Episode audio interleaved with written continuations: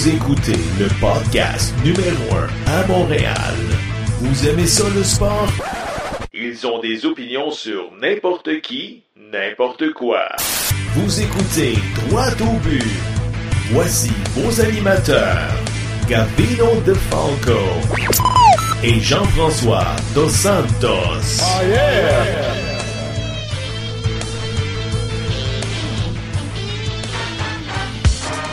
S'il veut attendre les joueurs, les joueurs autonomes, c'est son droit. Puis bravo, parce que peut-être qu'il pense qu'il peut avoir mieux ailleurs.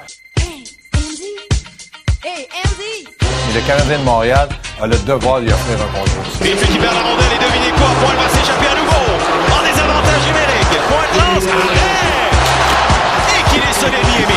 Les statistiques, moins de 2,25, taux d'efficacité de 936 depuis qu'il est à Montréal. Il a été une inspiration pour l'équipe. Il a fait de bons arrêts, même si c'était acrobatique. Knocked it away from Riley. Wilson in front, Reinhardt. Shot, great save, Miami, and he comes up with a stop on the second attempt as well. JT Miller remet à Yannick Gourde vers Miller, passe dans les patins, va à la pointe et un bel arrêt de Miami. Quel arrêt! Dis-moi oui! Andy! Wow, wow, shoot! Quel arrêt! Chérie! Dis-moi oui! Andy! Dans sa Pasternak qui se déplace. Il revient, change de place avec Ricci. Pasternak à Ricci. De l'autre côté, tire sur réception. Bel arrêt. Miami a été très bon. Bienvenue au podcast au droit au but, édition du 28 mars 2018. Mon nom est Gavino Defalco et je suis accompagné de mon co-animateur Jean-François Dos Santos. Jeff, comment ça va? Ça va super bien, merci toi? Oui, ça va super bien. Chers auditeurs, voici le menu parce que dans quelques instants, on ira rejoindre Josué Pelé des Blue Jays de Toronto afin de parler de la nouvelle saison qui commence cette semaine dans le baseball majeur. Ensuite, dans le deuxième bloc, on jase boxe avec Nathalie Bruno de TVA Sport et Serge Leminx pour son commentaire sur le sport universitaire. Et pour terminer, un bloc 100% soccer avec Arcadio Marcodi du 98.5 et notre expert Antonio Ribeiro. Et sans oublier notre recherchiste Stéphane Jacques qui va nous faire une chronique LNH. JF, qu'est-ce qui a retenu ton attention cette semaine dans l'actualité sportive? Le retour du baseball à Montréal. Ah oui, enfin, le baseball est de retour. Ça fait du bien, l'été s'en vient. Pas trop déçu euh, d'avoir une foule quand même de 50 000 personnes sur euh, échelonnées sur deux jours, euh, un lundi, mardi. Mais je trouve que c'est quand même bien, tu sais, 50 000 pour des jours de semaine, des matchs hors concours aussi. Ouais, la Ligue des Pamplemousses, c'est vrai. Là. Tu sais, fait que c'est c'est très bien. Là. Mais ça s'est bien terminé là, hier. Vladimir Guerrero Jr. loin dans la gauche pour mettre fin au match. Là. Tu sais, on parlait de notre spécial film de sport. Si j'avais un script à écrire, là, ça, ça serait exactement ça. Ça n'a pas de bon sens. là. J'ai la chair de poule juste à y penser. Non, ça, écoute, les gens se sont levés, là, bang, bonsoir, elle est partie. Comme j'ai- tu dis, c'est un scénario de film. J'ai revu Vladimir Senior, là, c'est le même élan, c'est hey, c'est incroyable. C'est incroyable. Écoute, euh, tu y crois-tu, toi, au retour euh, des expos à Montréal? Je te dirais que j'y crois de plus en plus. Ah oui? Malgré que, tu sais, j'ai des déceptions aussi, là. Comment ça? Ben, Branford, il a été clair. Ouais. Tu sais, il a dit, on n'a pas besoin de l'argent de personne, on a besoin de l'appui, surtout de la mairesse. Ouais. Mais la mairesse était où? Elle était où, euh, la mairesse Plante, euh, lors des deux derniers jours? Hey, c'est trop important. Elle avait un conseil municipal, elle avait l'adoption Ah, du come budget. on, come on. Ben, c'est ça. Tu sais, c'est pas comme si c'est hier, le baseball majeur a décidé, hey, on s'en vient jouer chez vous là, là. Ouais, ouais. Non. Ça fait des mois que le monde le savent. On a les dates, on a tout, puis elle était pas là. Ouais, ça, c'est Très, un petit peu ordinaire. décevant. Je te fais écouter les commentaires de Steven Bronfman. Le clip nous provient du réseau des sports. Est-ce que le groupe actuel serait assez solide pour acheter une équipe de l'expansion à 100 payer euh, un milliard, un milliard et demi pour une équipe de l'expansion? Écoute, c'est beaucoup d'argent, mais on va le faire. Vous le feriez? On va, on va l'organiser, ça va être... euh. Bronfman, dans, dans votre cœur, est-ce que vous pensez qu'il va en avoir du baseball à Montréal? Ben oui, ben oui, ben oui. I, I live it. I grew up with baseball. Moi, je suis un gars, tu sais, even when we were bidding on the Canadians, I was always hoping we'd get a baseball team. Écoute, Steven Bronfman, un milliard, un milliard et demi, il est prêt. C'est ça que ça prend. C'est ça que ça prend, là. Pas en bas de ça, là. Euh, Ça va coûter très, très cher. Mais au moins, ils feront pas la même erreur qu'ils ont faite à Québec. Laquelle? Le stade, il sera pas construit ou quoi que ce soit avant qu'on ait des, des, des confirmations qu'on a un club de baseball.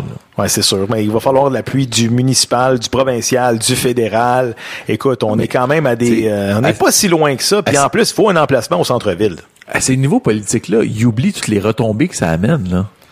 Ouais, c'est- bien beau. Ah, je veux pas injecter d'argent. Ouais, mais tout l'argent que tu vas collecter grâce à ça, ça, on dirait qu'ils ont tendance à oublier, là. Ouais, mais en passant, là, on, on chiale un petit peu sur la masse salariale du Canadien de Montréal qui est à peu près 75 millions. Sauf que je pense que tu vas nous sortir des chiffres ici de masse salariale du baseball majeur. Écoute, moi, je pense que l'année passée, les Dodgers de Los Angeles avaient euh, attaché votre sucre une masse salariale de 262 millions de dollars. Ouais, mais la tendance Dans- a, a été revue à la baisse. Un revu à la baisse, ça, ouais. La moyenne est est quand même excessive. là. C'est 137 millions. Ça, c'est la moyenne de la De, Ligue. toute- de toute la ligue euh, du baseball majeur, 137 millions. Au moment où on se parle, aïe. Je veux dire, Moneyball, là, c'est beau dans un film, là, sauf que, tu sais, si on est les parents pauvres euh, du baseball majeur, ça va prendre plus que Billy Bean là, pour gagner un championnat. Là. Puis ça va prendre des expos dans l'Est de la Ligue américaine.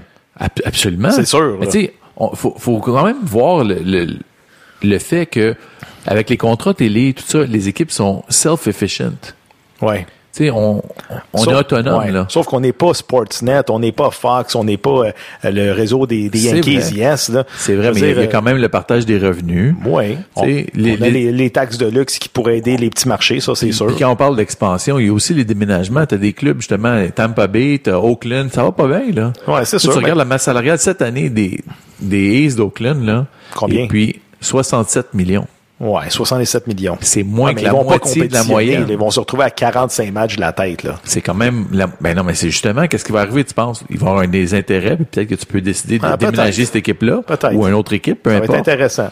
Sauf que, comme je te dis, là, ça prend les expos dans l'Est de l'américaine. Mais j'espère qu'on ne deviendra pas, exemple, les Panthers de la Floride de la Ligue, c'est-à-dire, on a 10 000 personnes de Montréal et le reste là, du building, c'est rempli par des gens de la Nouvelle-Angleterre, euh, des gens de, de, de New York pour venir euh, soutenir les Yankees. Tu comprends ce que je veux dire, là? C'est sûr que je suis d'accord avec toi. Par contre, d'un autre côté aussi, c'est encore une fois, tu regardes au niveau politique, là, c'est de l'argent, de la- de la- de l'argent neuf qui rentre à Montréal, qui Ouais. rentre au Québec, qui rentre au Canada. Fait que tu sais, c'est intéressant. Là. Et penses-tu que les expos, c'est envisageable de jouer euh, au stade olympique à temps plein? Euh, sur une courte durée, Ouais. ça peut, ça peut passer. Ben, ça prend un nouveau stade. Ça prend absolument un nouveau stade. C'est la raison pour laquelle ils ont déménagé. On peut, on peut pas faire la même erreur deux fois. Absolument, là. parce que Josué Pelé, il me l'a dit en dehors des ondes, les gens adorent la ville de Montréal. Mais le stade, hmm, c'est un petit peu en dents de scie. Je sais pas si vous avez regardé le match des Blue Jays cette semaine. Il y a des joueurs qui avaient deux paires de souliers. Une pour jouer en défensive, donc pas de crampons, et au bâton avec crampons. Donc, tu sais, la surface du stade olympique, là, on repassera. Là. Ça prend un nouveau stade. C'est, absolument, c'est sûr, c'est certain. Ça prend un nouveau stade. Euh, les standards, ils ont, ils ont beaucoup évolué. Le stade, ça n'a jamais été un stade de balle pour commencer. Non, là. c'est sûr.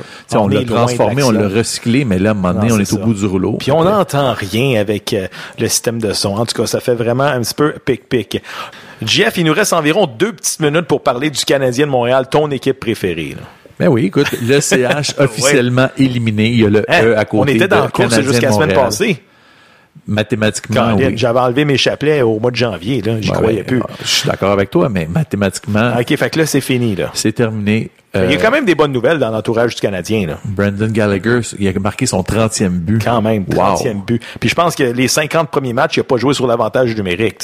Sérieusement, là, un guerrier comme ça, est-ce que c'est notre prochain capitaine? Hum, bonne question. Écoute, je me pense- fous du, du Ouais. nombre de buts qu'il marque ou quoi que ce soit, mais c'est l'effort constant. Puis l'acquisition de Shea Weber, t'en fais quoi, toi?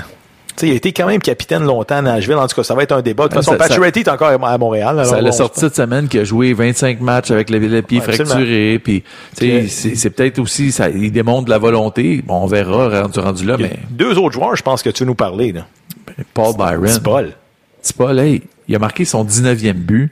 Il a deux buts de plus que notre capitaine. Tu sais, notre super sniper. À là. chaque fois, à chaque début de l'année, Paul Byron, il est pas dans les plans du Canadien. On fait nos trios, là, puis Paul Byron toujours à l'écart. Trouve le moyen de- de- de- d'aller chercher 20 buts par année. Tu sais, euh, notre super capitaine qui a une saison horrible, à oublier.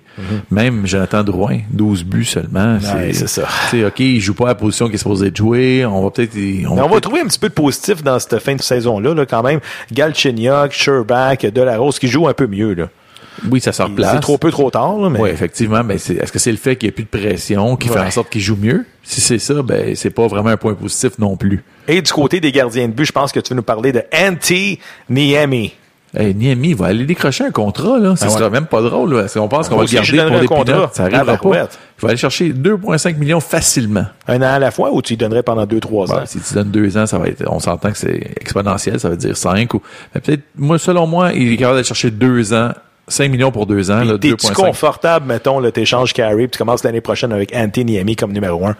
Écoute, Stéphane Waite, on dirait qu'il fait des, euh, fait des miracles avec euh, son ancien porte-couleur des Blackhawks. Là. Mais Faut là- pas oublier que Niami a gagné la Coupe Stanley en 2010 avec Stéphane Waite comme coach euh, des gardiens de but. Hey, tu regardes les statistiques de Niemi, là, une moyenne de 2,25. Tu compares à Price avec 3,07. Ouais, c'est ça. Euh, Ouais, pourcentage d'efficacité 9,36 pour Niemi comparativement à 9,02 pour Price. Pas super. Euh, sérieusement, Moi, je suis confortable avec Niami comme numéro un. ben, ça dépend ce que tu vas chercher pour Price. Ben, c'est ça. Si je te dis, genre, on va chercher un centre numéro un, là, puis un, un- espoir, là, un vrai, là, tu sais. Un vrai, je te dis oui. Je te dis oui. Là, là, je tanné. Écoute, euh, Je pense qu'on en a parlé tout l'été, là, de non, ce c'est- dossier-là. c'est sûr que c'est tout, le temps des moi selon moi, selon moi, mais C'est dur Mon- d'évaluer des gars quand ils ont plus de pression non plus, là, tu sais. Absolument. Sauf que toute l'année, il est arrivé ici avec une mission. C'est, tu sais quoi, moi, je veux, je veux continuer à jouer dans la Ligue nationale. Ouais. Ouais. Puis il a prouvé qu'il est capable de prouvé. jouer. Absolument.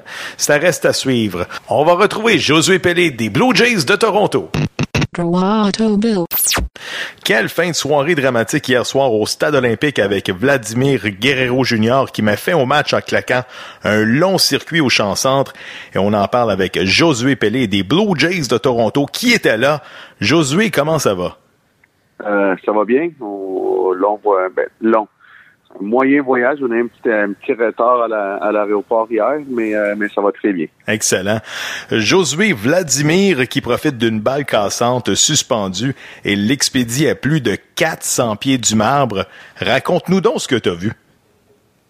Ben, écoute, euh, j'ai vu de la magie comme tout le monde a pu, euh, a pu voir. Puis, euh, écoute, c'est incroyable. Ça aurait- je pense que même si on avait préparé d'avance, on n'aurait pas pu euh, prévoir quelque chose de même. Puis, euh, il avait prévu, Vlad, par contre. Euh, avant d'aller au bâton, en, dernière manche, il- avec quelques joueurs latins, là, avec Diaz, Hernandez, on était là. Puis euh, il avait dit, écoute, je vais pas me lancer sur aucune rapide, je vais juste attendre sa balle cassante. Wow. Puis euh, comme de fait, il a manqué la première, puis la deuxième est restée suspendue, puis euh, il s'est assis dessus là et, euh, et il l'a pas manqué. Ah non, il l'a- vraiment pas manqué. Euh, Josué, avant de te parler de la prochaine saison des Blue Jays, j'aimerais ça que tu nous parles notamment de vos deux super prospects, c'est-à-dire Vladimir Guerrero et euh, Beau Bichette. Commençons avec Vladimir. Parle-nous un petit peu du jeune homme. Mon Dieu, par où commencer? euh, ben écoute, première des choses, c'est un gars qui est très avancé mentalement pour son âge. Euh, c'est un gars, comme je viens de t'expliquer, tu sais, il, il- il s'était déjà assis sur un lancer, même avant que euh, euh, sa présence au bâton elle arrive. Là, tu sais, il, il a vraiment une bonne idée de qu'est-ce qui se passe euh, sur un terrain de baseball. Tu vois que- que- qu'il est très avancé comparé à du monde de son âge. Puis bon, euh, j'imagine la, la pomme tombe pas loin du pommier là. il y a quand même, il y a quand même quelqu'un de proche de lui qui, qui s'en va au temple de la renommée. Ouais. Euh, donc, euh, donc il a bien été, euh, il a bien été élevé. C'est un gars qui, comme je te dis, est avancé. Puis bon, euh, euh, son talent sur le terrain, ben, on, on- j'ai même pas besoin de l'expliquer. Là, je pense que tout le monde peut s'en rendre compte. Euh, comme on dit en anglais, là, he's a real deal. Puis concernant Beau Bichette, qu'est-ce que tu peux nous dire sur lui? Euh, Beau, écoute, c'est un, élan des majeurs. Là. Son gars, euh, son, euh, son bâton, son coup de bâton, il est tellement vite. Il a des mains tellement rapides, explosives. Euh, je pense qu'il est euh, pas qu'il est un petit peu en retard de, de, de Vlad, mais euh, euh, c'est un gars là, qui va être, qui va être ici pendant très longtemps des majeurs. Euh, c'est un gars qui a de la, de la facilité en défensive. Il court bien les buts. Je pense que c'est c'est deux athlètes là, qui vont qui vont aider les Blue Jays pendant pendant un petit bout. J'ai une sous-question là-dessus, euh, Josué. Ça va leur prendre combien de présence au bâton dans les mineurs avant de les voir avec le gros club? Ah, écoute, ça, ça, ça, ça va être à l'équipe de, de prendre cette décision-là à la haute direction avec le directeur gérant. Ils vont, ils vont quand même. Je pense pas qu'il faut euh, qu'il faut des présences au bâton exact. Je pense qu'il faut plus voir leur développement, comment ça va aller, parce que là, ils ont jamais joué 2A. Puis, tu sais, C'est un, c'est une grosse étape là, entre le A-Fort et le 2A. Fait qu'on va voir comment ils vont pouvoir euh, continuer à se développer, mais je crois que si ça continue de même, là, on, euh, ça m'étonnerait même pas de peut-être les voir cette année. Là. Wow. On a déjà hâte. Josué, vous avez apporté plusieurs modifications à votre alignement des frappeurs cet hiver, avec euh, notamment l'arrivée des Granderson, Solarte et Gridechuck. Qu'est-ce que tu peux nous dire sur ces gars-là? Euh, ben, Solarte, c'est un gars qui frappe la balle fort. Euh, c'est un gars qui est très content sur le terrain, il est tout le temps souriant. Euh, c'est un gars qui va mener aussi, il frappe des deux côtés. un gars qui peut jouer partout dans l'avant-champ. C'est sûr que, que c'est quelque chose qu'on a besoin, surtout en sachant que Travis va pas jouer à tous les jours. Euh, Great Chuck, c'est un gars qui frappe encore une fois beaucoup de puissance, court vite, un bon bras. C'est un gars qui a connu une très bonne saison, mais ça a été un petit peu moins bien l'année passée. Eh bien, Gunderson, je pense que tout le monde le connaît déjà. C'est un gars qui amène surtout de la du leadership euh, euh, dans le clubhouse. C'est un gars qui connaît très bien tout le monde, qui est très charismatique.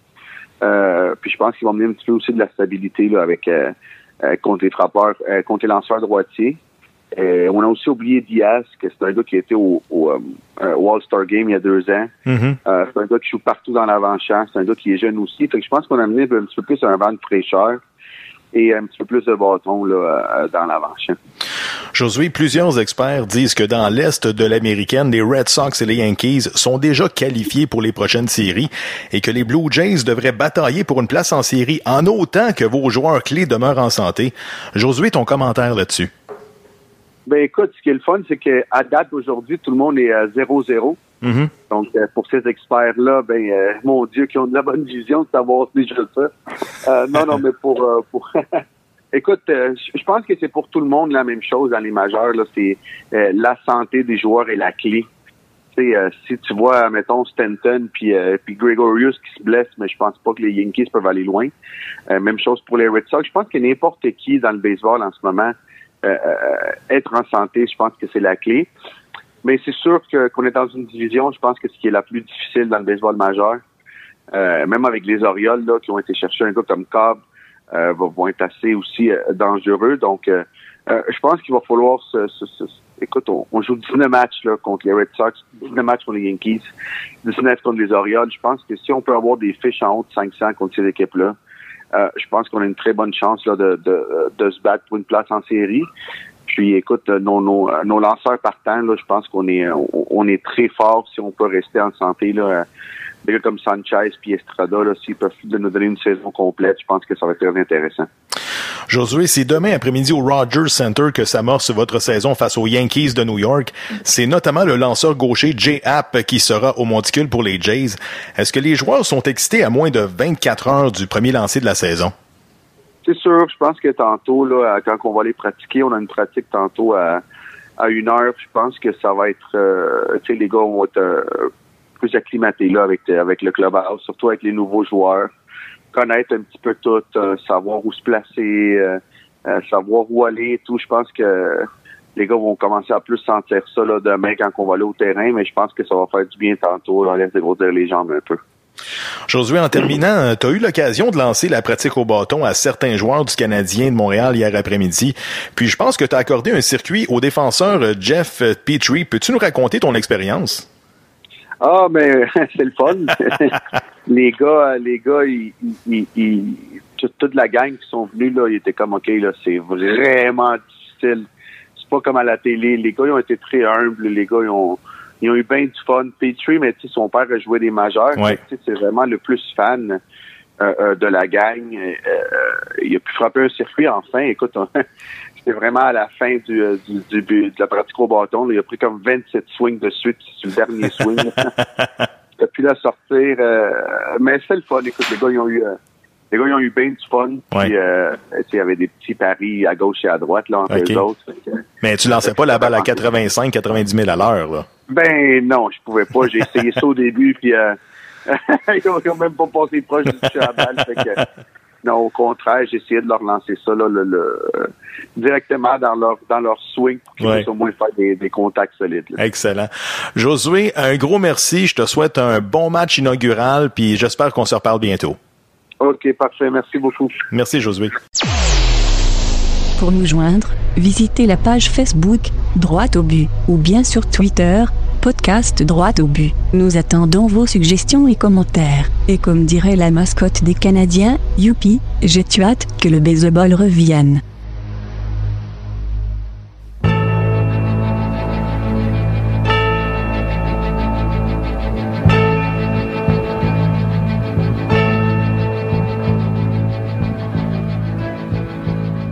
beaucoup de sujets à discuter dans le monde de la boxe et on en parle avec notre experte en la matière, Nathalie Bruno de TVA Sport. Comment ça va? Ça va très bien. Heureuse de vous retrouver, les gars. Oui, nous autres aussi. Nathalie, c'est samedi le 31 mars prochain au cabaret du Casino de Montréal qu'aura lieu le prochain gala de Eye of the Tiger Management, mettant en vedette Steven Bang Bang Butler face au Mexicain Jaime Herrera. Nathalie, un beau combat à prévoir. Oui, un beau combat parce qu'on sait qu'il y a déjà eu lieu, ce combat-là. Ça s'est terminé par un verdict nul. Et là, il va falloir que les deux boxeurs prouvent hors de tout doute qu'il est le meilleur. Alors, ça sera pas, euh, faudrait pas que ce soit un combat serré si on veut éventuellement euh, après ce combat-là faire belle figure euh, au niveau international, parce qu'on veut monter les échelons avec ce combat-là, évidemment. Alors, il va vraiment falloir que ce soit hors de tout doute. C'est un combat de championnat IBO intercontinental des poids super moyens, donc il y a une ceinture en jeu. Alors, je suis bien, bien contente, j'ai hâte de voir ce combat-là, parce que là, maintenant, on va voir qui aura le dessus. Et chacun, euh, chacun aura modifié ou peaufiné euh, sa boxe. Alors, on va voir ce que ça va donner. J'ai bien hâte. Et là, contrairement à la dernière fois, Jaime Herrera va arriver avec toute son équipe. Parce que la dernière fois, il n'y avait pas son entraîneur avec lui, il n'y avait pas son cutman. Alors, il là, maintenant, il va arriver avec toute son équipe. Donc, quand on se sent soutenu comme ça, euh, d'autant plus soutenu, euh, c'est probablement un plus pour lui pour cette fois-ci. On a hâte de voir ça. Qu'est-ce que tu penses que Steven Butler va faire de différent cette fois-ci dans le deuxième combat? Et là, là, là, là. je ne sais pas, mais il va falloir qu'il fasse quelque chose de différent pour être plus convaincant que la dernière fois. Quoique c'est pas un mauvais boxeur, on le sait, c'est vraiment un bon boxeur, Butler. Mais euh, techniquement, j'ai aucune idée. J'ai aucune idée euh, de la stratégie qu'il va qu'il va utiliser. Je ne sais pas, mais tu sais, Butler étant Butler, il va je sais pas s'il va encore viser le chaos comme il sait en donner aussi. Mm-hmm. Euh, mais je pense qu'il va falloir qu'il aille vraiment intelligemment et stratégiquement aussi. une intelligence sur le ring qu'il va falloir qu'il démontre cette fois-ci. Eye of the Tiger Management a mis la main sur un des boxeurs les plus convoités au monde, surnommé le Knockout Collector, Sadridine Akhmedov. Peux-tu nous en parler un peu? Écoute, ça nous a été annoncé cette semaine. C'est un, boxeur qui a gagné les mondiaux juniors à 19 ans. Là, il y a 20 ans. Il fait le saut chez les pros. Il va même pas dans les seniors. Il fait directement le saut chez les pros. Il a choisi de le faire ici, au Québec. Euh, c'est un gars qui est énormément talentueux. C'est un boxeur complet, OK? On dit qu'il y a des styles typiquement kazakhs hein, qui sont agressifs, Mhm. mais il y a des styles stylistes aussi. Lui, il se situe peut-être entre les deux. C'est un boxeur assez complet. On a annoncé cette semaine, j'ai vu, ça semblait être Mike Moffat, son entraîneur, mais il va être, il va faire partie de l'entraînement, de son entraînement, mais c'est plutôt Michael euh, Rubanchuk qui va, euh, Rubanchuk qui va l'entraîner, le Russe là qui entraîne déjà euh, euh, le, le Kazakh qui est euh, Arthur Ziatdinov. Et mon Dieu, ça pratique notre notre bouche là. Alors donc c'est déjà lui qui entraîne euh, des gens. Il ne parle que russe, Michael Romanchuk. Alors c'est euh, c'est aussi Mike Moffat qui va être là, mais Mike Moffat va s'occuper seulement des de la partie sparring. C'est lui qui va s'occuper de, de de conseiller Michael dans les parties sparring, euh, de l'entraîneur en fait dans les parties de sparring. Mais sinon c'est euh, son entraîneur, Michael, qui va s'occuper de son conditionnement physique et de, de tout le reste. Alors, c'est un boxeur qui a 20 ans, qui a une fiche amateur de 241 victoires, 10 défaites. Champion euh, du monde amateur en junior 2016, ça je l'avais euh, je l'avais dit un petit peu plus tôt. Il devrait se battre, évoluer chez les 154 livres ou 160 parce qu'on m'a dit qu'actuellement il pèse autour de 173-175 livres. Cette semaine, quand euh, les gens qui l'ont rencontré, les gens qui sont dans le giron l'ont rencontré, il pèse à peu près 173 et il est pas haut hein, sur pape, il est un peu petit. Alors, on dit qu'il se battrait chez les 154 livres, mais il y, y a quelques personnes qui ont des doutes qui pourraient l'amener chez les 160. Alors, on va voir ce que ça va donner, mais il paraît que c'est un beau joyau. J'ai parlé un peu plus tôt avec Mofa. Il paraît que c'est vraiment un beau diamant brut qu'on va peaufiner et qu'il a une belle, belle carrière devant lui. J'ai bien hâte. Et il pourrait être, j'ai rien de confirmé, mais c'est ce qu'on m'a glissé, qui pourrait peut-être être déjà en sous-carte du gala du 7 avril à Québec. Hum, Alors, on intéressant. va voir. Ouais, ben écoute, on va voir. là. Moi, je trouve ça un petit peu rapide, là. Oui. Il n'y a rien de confirmé, mais c'est un peu rapide. Mais on va voir. S'il est si, si talentueux, peut-être qu'on pourrait lui donner une première chance de ce côté-là. Nathalie, on se transporte samedi soir prochain à Cardiff, au Pays de Galles, avec le combat tant attendu entre le champion du monde des poids lourds, WBA et IBF Anthony Joshua avec 20 victoires en 20 combats avec 20 knockouts et le champion WBO Joseph Parker avec une fiche, lui, de 24 victoires, aucune défaite, 18 KO. Tout un combat à prévoir. Nathalie Bruno de TVA Sport, ta prédiction? Oh, Joshua. puis ça veut pas dire que Parker a pas de talent puis qu'il pourrait pas nous impressionner. Sincèrement, euh, mais c'est un combat comme je les aime, c'est un poids lourd d'abord et des fiches vierges pour les deux. En fait, pas vierges euh, du Mhm. côté euh, victoire, mais vierges du côté euh, défaite. Oui, oui, oui. Et euh, Joshua qui a 20 victoires 20 KO en 20 victoires, c'est quand même impressionnant. Moi, je, je veux toujours savoir s'il va avoir 21 victoires, 21 KO encore. Alors, ça, ça va être tout un combat. Ça arrive le même soir que le combat du 31 mars là, au Casino de Montréal. là. Euh, alors, ça va être une belle journée de boxe samedi. Préparez-vous. Les ceintures en jeu, en fait, c'est une, une unification WBA, IBF, IBO que possède Joshua et WBO Parker. Alors, on va voir. Euh, il y a déjà 78 000 places au stadium qui sont vendues. Alors, euh, ça va être vraiment, vraiment quelque chose. C'est pas les 90 000 personnes euh, contre Klitschko, là, qu'il y avait eu contre Klitschko, mais quand même, 70 000 personnes. Si on Pas avait pire. ça au Québec, ça rend Pas pire. Ouais. Et mon Dieu, la fièvre. Et mon Dieu, la fièvre. Et en demi-finale, il y a Povetkin contre euh, David Price. Alors, j'ai bien hâte de voir ça aussi. Nathalie, tu as eu la chance d'assister au gala Rixa qui avait lieu à la TEU samedi dernier. Est-ce que la foule en a eu pour son argent? Plus que pour son argent. D'abord, c'était plein. La TOU était remplie à pleine capacité. Et ce que j'aime de ces combats-là, merci à Rixa qui en fait, qui en fait des combats comme ça, des combats locaux. C'est des gens de chez nous contre des gens de chez nous. Et on les voit, les clans, dans les estrades. Et ça me fait penser aux belles années de Régis Lévesque quand il y avait des combats locaux et que c'était ça qui faisait lever les foules. Et il y en a eu en fin de semaine. Et franchement, on a eu des bons combats, dont en finale Jordan Balmire euh, contre Francesco Cotroni, qui d'ailleurs, lui, a, annoncé sa retraite. Euh, c'était son dernier combat pro, selon lui. Euh, et il va se diriger vers les arts martiaux mixtes maintenant, selon les offres qu'il va avoir. Là, il va voir ce que ce que ça va donner, mais il devrait se diriger de ce côté-là. Mais merci à, à Rixa Promotion d'avoir organisé ce beau gala-là. Il ne manquait pas les prochains. Franchement, c'est vraiment intéressant. Ça reste à suivre. Nathalie Bruno de TVA Sport, on se reparle bientôt pour une prochaine chronique. Avec grand plaisir. On va rejoindre notre expert de sport universitaire, Serge Vleminx. Serge, comment ça va? Ça va bien, le fils est aussi bon que le père au baseball, hein? Oh, loin dans la, loin dans la gauche, comme on Ouais, dit. voilà. Hey, ça voilà. pas de bon sens. Serge, on en a parlé la semaine dernière. Le joueur des Stingers de Concordia, Anthony Beauregard, a fait ses débuts avec le Rocket de Laval et tu as eu la chance de t'entretenir avec son ancien coach, Marc-André Élément. Peux-tu nous raconter qu'est-ce qui s'est dit? Il s'est dit que euh, Marc-André, au début, moi, je m'étais avancé en disant Anthony, fais pas ça, complète tes études universitaires. Bon. Mais Marc-André il m'a dit Écoute, Serge, moi, là, dès qu'il est arrivé chez moi l'année passée, en janvier, il m'avait confié que lui, là, tout ce qu'il voulait, c'est de faire carrière chez les pros, et j'ai pris tous les moyens pour l'aider à progresser. Puis là, on va vous dire une affaire, les boys. J'ai écouté certains reportages. Il y en a que ça leur faisait de la peine. Ça donnait pas le crédit au programme de des Stingers de Concordia. Et moi, je dis que Anthony Beauregard, s'il avait été si bon que ça à l'époque, il n'y a aucune équipe de la, Ligue nationale qui a fait un offre. Il est allé jouer dans la East Coast League. En janvier, il a dit no way. Je m'en vais à Concordia. Et Marc-André Élément, là, retenez bien ce que je vous dis. Ce gars-là, vous allez l'entendre parler un jour. C'est un excellent entraîneur.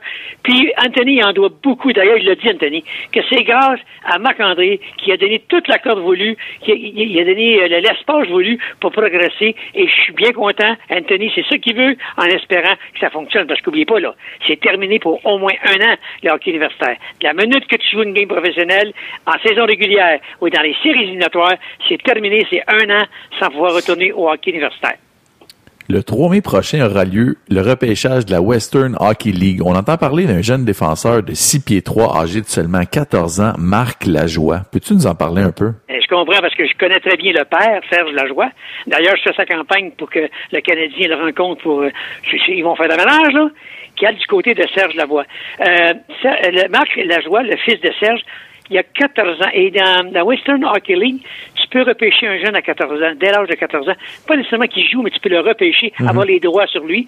Et le petit gars, il a 14 ans, là, je répète, 14 ans, 6 pieds, 6 pieds 3, 205 livres. Wow. Et j'ai demandé à Serge, coudon, le nourris-tu aux, aux hormones de bœuf? En Alberta?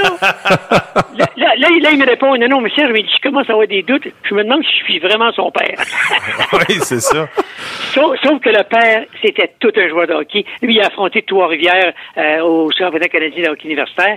Euh, écoute, le- l'Alberta, le programme de hockey, là, c'est 16 championnats canadiens. Il a gagné le 16e cette année avec Serge comme entraîneur. Mais là, Serge, l'ancien entraîneur qui était adjoint avec les Oilers de Minton, reprend son poste à l'Université d'Alberta. Et Serge, ben là, on regarde, il regarde, il y a des équipes du junior de l'Ouest qui sont intéressés à lui. Puis je dis à la blague, je dis, hey, euh, c'est le rock. Non, il me dit en, ajoutant, ben, si jamais M. Bergevin euh, veut me parler, je serai très disponible. Je dis, tu niaises, là? Il dit, non. Et je serai disponible. Puis oubliez pas une chose, Serge Lajoie, là, franco-albertain, il parle un français, comme toi et moi, là, impeccable. Là. Ben et, oui. tous ses, et tous les membres de la famille parlent français. Là. Ils sont tous parfaits bilingues. Puis c'est un franco-albertain, il est né en Alberta. Et c'est un chic type, c'est un maudit bon joueur de hockey, c'est un très bon coach de hockey. Moi, en plus canadien, je fais de l'œil à ce gars-là. Ça sera pas le premier coach euh, passé de universitaire à Ligue nationale ou Ligue américaine. là. Ben non, t'as des exemples, mon gars, on va t'en donner juste quelques-uns. Mike Keenan a gagné le championnat canadien à Trois-Rivières avec les Blues de Toronto. Il est rentré pro l'année suivante. Euh, Clément Jaudoin, il a gagné euh, avec, euh, avec Trois-Rivières. Pierre Kramer l'a emmené avec lui à Pittsburgh. Mike Babcock, il a gagné la, la- la Coupe universitaire. Mike Babcock, on- il a- sa réputation n'est plus à faire. Mhm. Ah, T'en as plusieurs, Tom Watt, t'en as plusieurs comme ça qui ont passé par là, qui ont gagné le championnat canadien et qui ont abouti dans la Ligue nationale de hockey. Serge, parlons de basketball féminin parce que on a pu lire sur ton blog que certains porte-couleurs de l'Université McGill iront représenter le Canada au prochain jeu du Commonwealth. Ton Ouais, commentaire? La grande euh, Alexandra Kiss-Rosk, qui a été la grande, grande vedette du basketball à McGill lors des cinq dernières années. Son entraîneur, Ryan Thorne, là, écoute, il m'a vanté les mérites de ce fille-là, une grande fille de 6 pieds 4, là. Elle, fait partie du programme national depuis deux ans.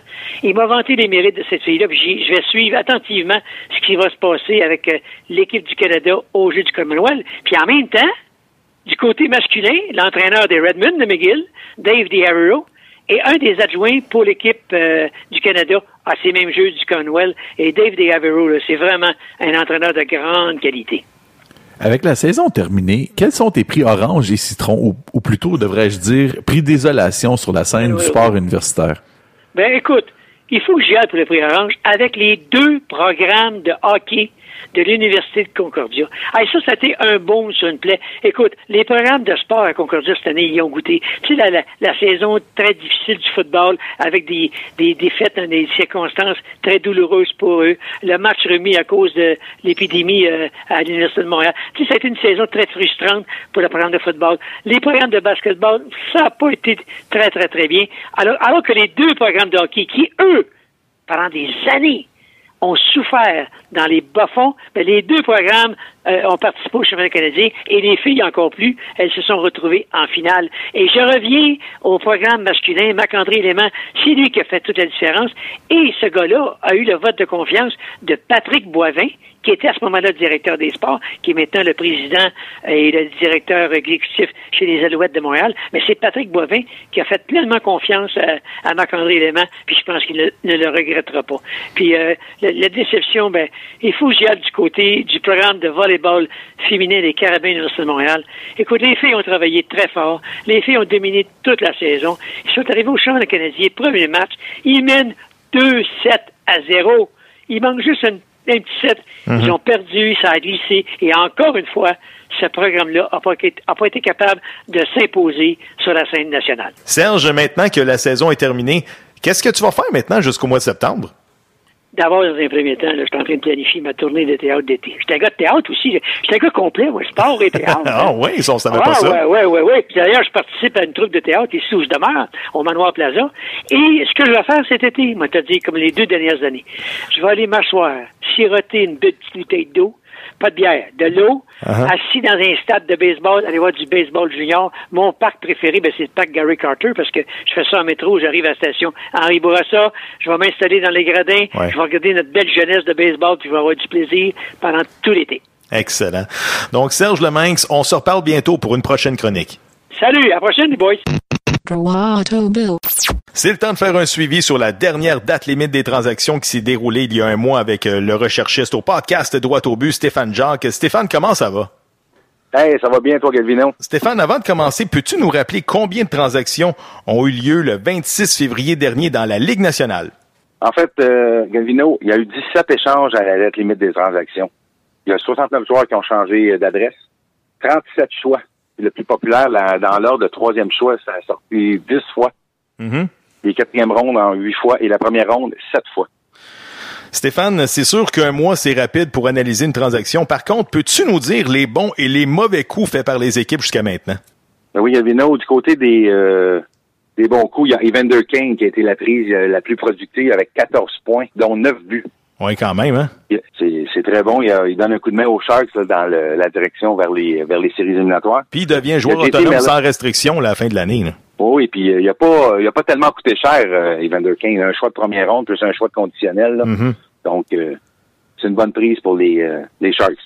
du côté de Tampa, il y a JT Miller qui a 13 points en 13 matchs. lui qui est en voie de connaître sa meilleure production dans la Ligue nationale. Puis du côté des mauvais coups, euh, tu peux-tu nous parler du col roulé national Tomasz Plekanec? On peut pas passer sous silence euh, sa production. Lui qui est toujours à la recherche de son premier point aïe, aïe. en 12 matchs, avec un différentiel de moins 4. Pauvre Thomas. en plus, euh, Gavino, son, son temps de jeu a diminué pas mal. Lui qui jouait près de 16 minutes avec le Canadien, il est rendu à 11 minutes avec euh, les Maple Leafs. Ouais, c'est ça. Ça reste à suivre du côté de Thomas. Stéphane, le DG du Canadien, Marc Bergevin, a quand même été actif lors de la journée des échanges. Je pense que tu as compilé les statistiques des joueurs qui ont quitté Montréal. Ben, ceux qui ont quitté Montréal, il y a Joe Morrow qui, euh, qui surprend, qui en surprend plusieurs à, à Winnipeg. En 12 matchs, il a un but. Il a marqué son premier but hier soir et 4 points et surtout un différentiel de plus 5. Aïe aïe. Lui qui était moins 11 à Montréal. Il y a quand même donc la rondelle euh, Ouais. donc la rondelle euh, elle se promène plus à Winnipeg qu'à Montréal. Oui, absolument. Il y a quand même euh, Yerjabek euh, du côté des Capitals de Washington qui euh, euh, remplit les demandes avec les Capitals. Là. Ben, Yerabek, en 8 matchs, il a un plus 3. Il a amassé 3 mentions d'aide. Euh, en plus de bien performer euh, lors du, euh, du dernier match euh, contre ses anciens coéquipiers. Euh, les, la, direction des, des Capitals est très satisfaite de son utilisation et de ses performances. Puis parle-moi donc un petit peu du nouveau venu, le, le défenseur Mike Riley chez le Canadien. Mais côté stats, Mike Riley, il se débrouille bien. Mike Riley est surtout reconnu pour relancer l'attaque, pour faire une bonne première passe. Donc, en 15 matchs, avec ses 7 passes, et surtout le différentiel de zéro. Donc, euh, ce qui est surprenant, mais en même temps, ça reste quand même un, un défenseur, là, sixième, septième et même huitième défenseur d'une équipe de la Ligue nationale. Absolument. En terminant, Stéphane, je pense que tu veux nous parler du nouveau venu chez les Browns de Boston, Ryan Donato. C'est qui ce gars-là? Mais Ryan Donato, euh, pour les plus vieux, c'est le fils de Ted Donato, l'ancien joueur des, euh, des Browns euh, dans les années 90. Ryan, lui, qui a 21 ans, il vient de terminer sa session euh, universitaire avec les Crimson Divers, qui sont justement là, coachés par euh, Ted Donato père. Mm-hmm. Donc, euh, le jeune de 21 ans, c'est ça, comme je te dis, il a, avant, il a amassé 43 points, dont 26 buts en seulement 29 matchs. Bon, les Bruins ont repêché en 2014 euh, en deuxième ronde. Puis il fait une unité euh, le lendemain de son premier match, où il a amassé euh, 3 points, dont son premier but dans la Ligue nationale. Euh, Ted Donato, euh, pardon, pas Ted Donato, mais Ryan Donato, a raté l'entraînement des siens parce qu'il devait terminer sa session à Harvard. aïe aïe. Quand même une histoire assez, assez bizarre. Ouais, mais il a, il a dit qu'il voulait terminer sa session cette année Ouais. en, en jouant dans la Ligue nationale en même temps. Donc, ce sera pas évident, mais on lui souhaite bonne chance. Oui, absolument. Stéphane Jacques, recherchiste au podcast Droit au but. Merci, puis on se reparle bientôt. You're listening to the best podcast in Montreal. With your host Covino DeFalco and JF Dos Santos.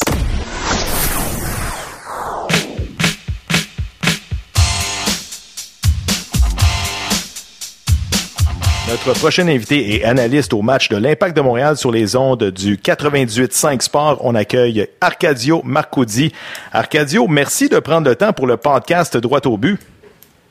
Ben, merci à vous pour l'invitation, ça fait vraiment plaisir.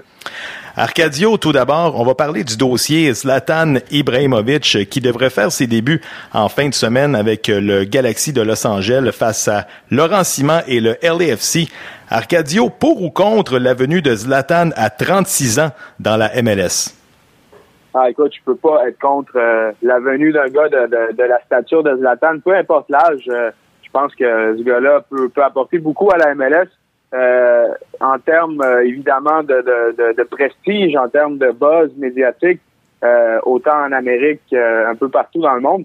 Mais sportivement, ce gars-là a encore beaucoup de bon foot dans les jambes. C'est certain que physiquement, ça a été plus difficile au cours des dernières années avec ses blessures au genou, ainsi de suite. Mais je pense que ce nouveau défi-là euh, va, le, le, motiver. Lui, on connaît le personnage, on connaît le joueur. C'est quelqu'un qui est très fier, c'est quelqu'un qui, qui, qui reste un compétiteur incroyable. Donc, euh, je pense que c'est euh, une très belle prise pour le LA Galaxy et pour la MLS également. En passant, le match était à guichet fermé en fin de semaine au StubHub Center à Los Angeles et le prix le plus cheap sur les sites de revente, 126 dollars euh, Arcadio. Et il faut pas oublier que le 21 mai, ça va se dérouler à Montréal, euh, l'avenue de Zlatan. Ouais. Ouais, puis je pense qu'écoute, du côté de l'impact, il doit pas rester beaucoup de billets non plus euh, pour ce match-là. Le jour où on a annoncé la venue de Zlatan, évidemment, les gens ont regardé le calendrier c'est quand il vient à Montréal, puis ils ont, ils ont, bon, ils ont encerclé la date du 21 mai, et je pense que les, les billets s'envolent comme des petits pains chauds. Donc oui, c'est très bon euh, pour pour LA, c'est très bon pour la ligue, mais, mais pour le Galaxy, Galaxy c'était nécessaire de faire un coup fumant comme ça parce que euh, ben on sait l'année passée ils ont eu une saison de misère, ils ont raté les séries euh, et évidemment la venue du LAFC cette année, ben ça leur jette un petit peu d'ombrage. Alors je pense que euh, en tant que, disons, grande organisation, un, des gros clubs de la MLS, euh, le Galaxy a pris les grands moyens avec une signature euh, qui risque d'être assez intéressante. Le seul, je dirais pas un bémol, mais j'ai hâte de voir comment va évoluer Zlatan dans le contexte MLS. C'est peut-être, il y a, un risque. Ça reste une signature risquée parce qu'évidemment, on connaît le personnage, on connaît sa, sa, capacité à générer un petit peu de la controverse également. Et ça, je ne sais pas comment ça va être perçu euh, dans, dans, dans, la MLS euh, ou dans le contexte nord-américain. Fait que ça, ça risque d'être euh, très intéressant à suivre. Arcadio, si tu le veux bien, on va se retourner du côté de l'impact. As-tu eu la chance de voir les nouveaux venus à l'œuvre? Puis c'est quoi tes impressions sur eux? Écoute, j'ai vu, j'ai pu voir Sylvain l'entraînement lorsqu'il est arrivé, le, premier entraînement qu'il a fait avec l'Impact. Évidemment, on peut pas tirer grande conclusion de, de, ce qu'on voit à l'entraînement, mais, mais ce qui est bien pour pour parler de Silva au début, euh, dans son cas, c'est qu'il bon, il arrive déjà en forme de match. C'est un gars qui, était en plein championnat en Argentine, qui avait déjà une bonne douzaine de matchs dans les jambes. Donc, euh, je pense que ça, euh, il va être prêt à jouer. Là, moi, je pense mhm. que le, et la bonne nouvelle aussi, c'est que le, timing était bon quand il est arrivé. Il y avait une pause de deux semaines pour l'impact. Fait que ça lui donne le temps un peu de, de se mettre à l'aise avec les, les, disons, le contexte tactique de Rémi Garde, de, se familiariser avec ses nouveaux coéquipiers. Donc, je serais très surpris qu'il ne soit pas partant. Euh, s'il n'était pas partant euh, contre Seattle samedi, euh, je le vois déjà, moi, intégrer le 11 partant tout de suite. Surtout que à droite, il risque de, jouer à droite. Mhm. L'impact n'a pas été très très dangereux, disons, depuis le début de l'année. Je pense qu'il va venir équilibrer un peu les choses de ce côté-là. Donc, je suis très excité de cette signature-là, très hâte de voir s'il va sur le terrain. Et Camacho, honnêtement, je le connais un peu moins. Euh, je le connaissais de nom, mais je l'avais pas vraiment suivi euh, avant, avant évidemment qu'on sache qu'il signe avec l'Impact. Mais je pense que c'est un beau profil. Euh, il amène une profondeur qui est nécessaire en charnière centrale. on ne se le cachera pas. Surtout avec la blessure à Zakaria Diallo en début d'année, c'était c'était devenu urgent d'aller chercher de la, qualité et de la profondeur. on a fait les deux avec Fanny, avec Camacho. Et maintenant, on, génère surtout au-delà de la qualité qu'on a sous la main, on génère surtout de la, de la compétition euh, au poste de défenseur central, chose qui a peut-être pas eu beaucoup euh, au cours des dernières saisons, et ça, c'est une très bonne nouvelle. Arcadio, on a une question qui nous provient de Jorge Sanchez sur Twitter et il te demande quel sera le prochain profil de joueur recherché par l'Impact de Montréal qui aura lieu probablement au mercato d'été? Ton commentaire, Arcadio? Écoute, c'est sûr qu'il y a encore quelques besoins, je pense, au niveau du mercato. Euh, selon moi, la priorité, la priorité, euh, ce serait un, attaquant, un, profil un peu, euh, un, vrai neuf de surface, avec un bon gabarit, un gars qui est capable de jouer dos au but, qui est une bonne cible devant. c'est ce qui manque à l'impact. Honnêtement, j'ai encore confiance que Matteo Mancosu peut retrouver un peu la forme qu'il a connue il y a deux ans, alors que bon, en série et tout ça, ça marchait très bien. Mais ça manque de poids. Jackson Hamel, encore une fois, a trouvé de très belles choses, mais je ne sais pas s'il a, euh, s'il a encore ce qu'il faut pour être le- un neuf euh, dominant en MLS. Mhm. Il est en développement, mais, mais, mais je pense que vraiment, si l'Impact veut compétitionner euh, comme, avec un club comme le Toronto FC de manière régulière, euh, s'il veut aspirer à faire les séries et se rendre loin en série, euh, selon moi, c'est la, la priorité. Euh, un gros neuf euh, de, de surface, un, un attaquant de puissance pour euh, utiliser le terme de hockey. Arcadio, on a eu droit à plusieurs matchs internationaux cette semaine, notamment l'Argentine qui s'est fait écraser 6 à 1 face à l'Espagne. Une défaite comme celle-là, à l'aube du mondial, ça laisse-tu des traces? Euh, écoute, j'ai tendance à penser, puis peut-être que je me trompe parce que je suis un gars qui est quand même assez optimiste dans la vie. Évidemment, bon, pour ceux qui ne le savent pas, je suis argentin, donc euh, je, je me sens concerné par cette défaite. OK, ça avait un rapport, cette que- question-là. là. Ah, absolument. Ben, je me sentais mieux de parler de ça que du Portugal qui a perdu Portugal 3-1 aussi aussi, a perdu, face aux Pays-Bas. absolument. 3-0 Non, non, en mais fait. c'est correct, c'est correct. Écoute, faut, faut en parler, faut en parler, parce que même si c'est un match amical, même si c'est, écoute, euh, tu sais, Messi était pas là, on peut, on peut le dire, on peut en débattre longtemps, mais ça reste que perdre 6 à 1, c'est pas rien, tu. Euh, t'es l'Argentine, t'es pas supposé de perdre 6 à 1, même si c'est contre l'Espagne, contre le Brésil, contre l'Allemagne, t'es pas censé de perdre 6 à 1. C'est arrivé, euh, mais en même temps, écoute, comme je te dis, je pense que ça peut faire du bien. euh, avant la Coupe du Monde, de se prendre une, une bonne volée comme ça, ça peut réveiller les gens un peu, les sortir un petit peu de leur certitude, autant les joueurs que le staff technique. Euh, c'est un avertissement. Là. Donc, euh, je pense que c'est, ça peut être une bonne chose si on la prend comme il faut. Euh, et aussi le fait que, si tu regardes un match dans son ensemble, la première demi, c'était loin d'être désastreux pour l'Argentine. Euh, ça avait terminé 2 à 1 à la, à la faveur de l'Espagne, mais il y avait un match. Là, sais. Euh, c'est en deuxième demi que c'est vraiment parti en vrille pour, euh, pour l'Argentine. Euh, L'Espagne les a dominés complètement, puis défensivement, vraiment, c'était désastreux du côté euh, des Argentins. Mais encore une fois, euh, faut, faut comprendre que l'entraîneur qui est en place, euh, Jorge Sampaoli, il est arrivé euh, il y a environ six mois euh, dans, dans, comme coach de l'Argentine, alors que l'Argentine était dans le dernier droit des qualifications, qui, il, écoute, il était, il était en, en dehors du portrait de la Coupe du Monde. Donc, ça fait pas très longtemps qu'il est là. Il est encore en train d'expérimenter un petit peu, euh, chose que les autres entraîneurs sont déjà, ils ont déjà plus de certitude, ils sont déjà en train de consolider ce qu'ils ont déjà. Lui, il est encore en train d'expérimenter quelques joueurs, ainsi de suite. Euh, mais s'il n'était pas là, je le répète, donc euh, oui, c'est une grosse défaite. Oui, ça pourrait être négatif, mais en même temps, si on le met dans un contexte plus global, je pense qu'il faut la prendre avec un grain de sel. Du moins, moi, je, le vois comme ça avec euh, un, un certain optimisme, oui. là. Arcadio, il nous reste environ deux minutes. Ma dernière question concerne la fameuse Coupe du Monde 2026. À combien t'estimes les chances de voir le Canada et la ville de Montréal accueillir ce rendez-vous qui est quand même planétaire? Là? Ouais, écoute, c'est- une très bonne question parce que quand, quand on a su que le, le- il y avait bon ce- ces intentions euh, du comité euh, avec le Mexique, les États-Unis et le Canada de, de, de faire une, une de poser une candidature pour la Coupe du Monde, euh, il n'y avait pas d'autres candidats. Euh, à un moment donné, on pensait même qu'ils allaient se la faire donner euh, de facto. Euh, et finalement, là, le Maroc, là, puis là, au début, on s'est dit, ouais, le Maroc n'a pas vraiment de chance. Mais, mais le contexte géopolitique de la FIFA étant ce qu'il est, euh, et, surtout politique, parce qu'à la base, c'est- c'est que de la, de la politique, euh, les choses se, se compliquent un petit peu pour la candidature nord-américaine. Euh, la candidature marocaine, qui, soit dit en passant, est une, selon moi, reste une très belle candidature. Le Maroc a beaucoup de belles choses à offrir euh, pour, pour, pour le- le- une Coupe du Monde mais euh, c'est assez compliqué pour la, la, la candidature nord-américaine parce que euh, l'Afrique, euh, évidemment, va voter en bloc pour euh, le Maroc. Il y a des, des pays en CONCACAF qui risquent de voter pour le Maroc le 13 juin prochain. Donc, euh, ça, ça se complique. Mais selon moi, selon moi, la candidature censée, c'est c'est la candidature nord-américaine euh, à tous les niveaux. Si on veut faire une cassure avec l'air de la terre, euh, il faut il faut amener la Coupe du Monde 2026 en Amérique du Nord.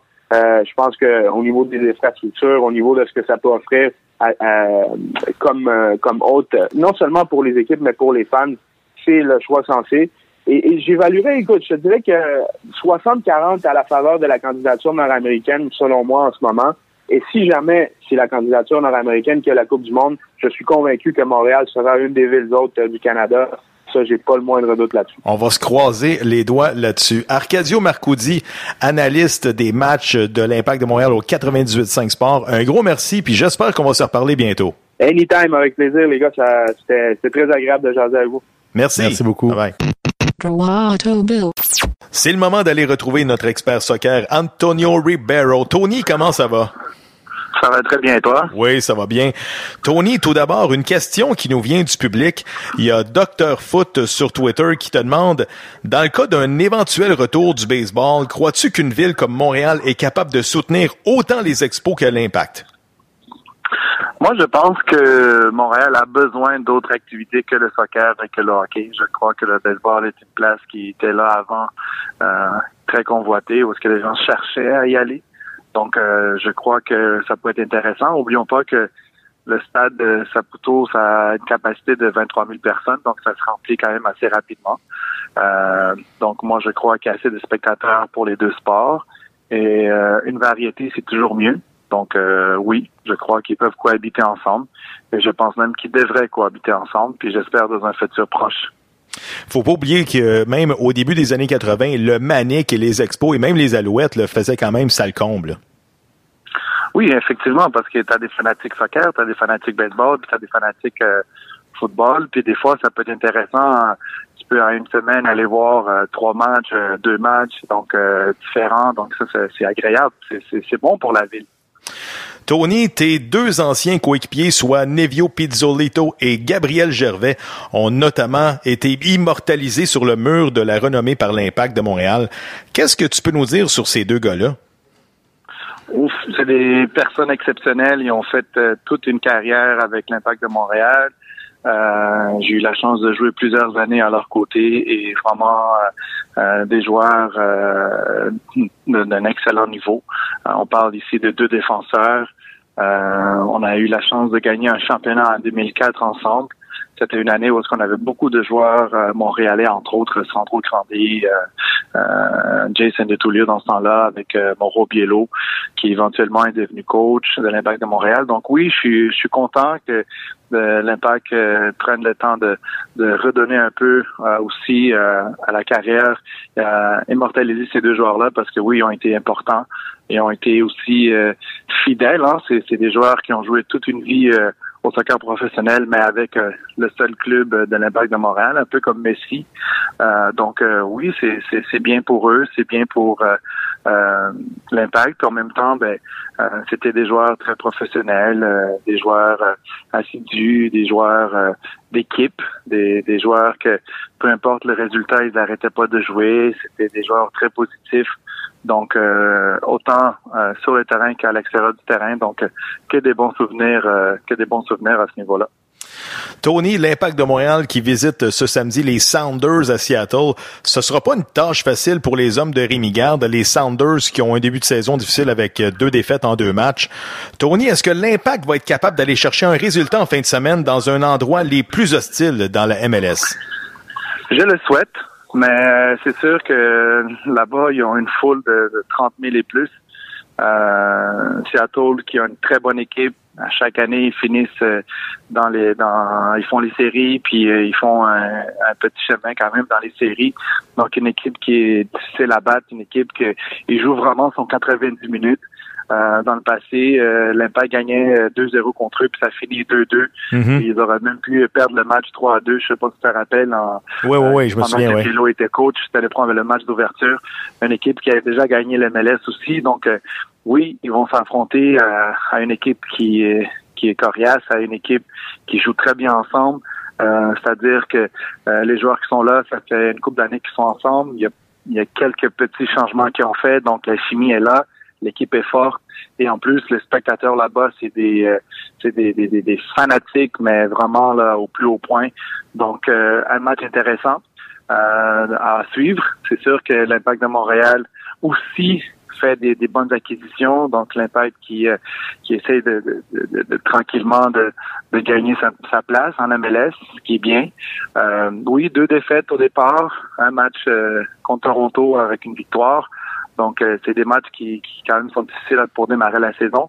Mais euh, je, je suis positif. Je pense que Rémi fait un, un très bon travail. Il faut être patient. Il faut, euh, faut lui donner la chance de pouvoir euh, mettre les choses en place.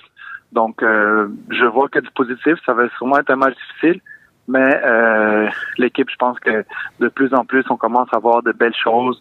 Euh, même le match ici contre Toronto, on, voyait vraiment une équipe qui avait une bonne possession du ballon, qui était capable de, de bien défendre et de faire des bonnes contre-attaques, d'avoir une bonne possession de balle, de se rendre au but, de faire euh, euh soit un tir, finir par euh, par une passe, finir par euh, par quelque chose de dangereux en fait devant le but adverse. Donc c'est quelque chose de positif en ce moment pour l'impact de Montréal.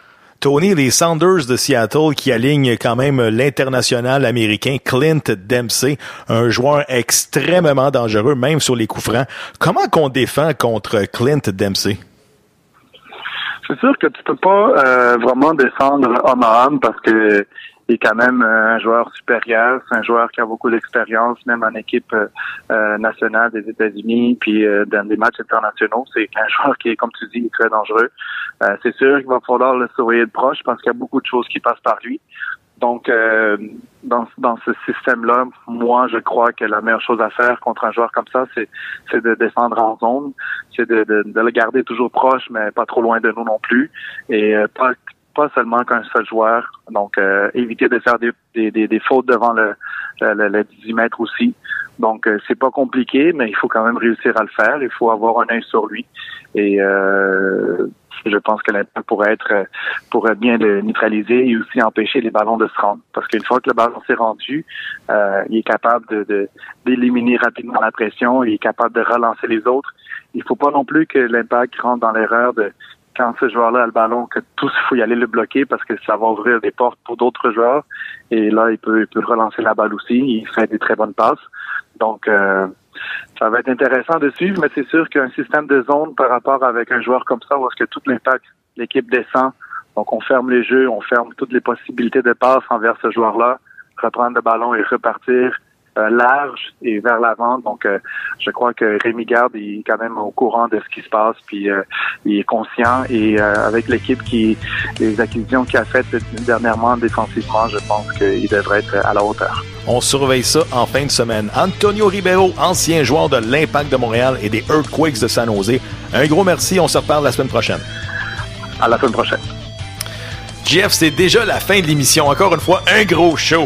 La 27e, terminée. Déjà la 27e. Ça te rappelle quoi, ça, le numéro 27? Ben oui.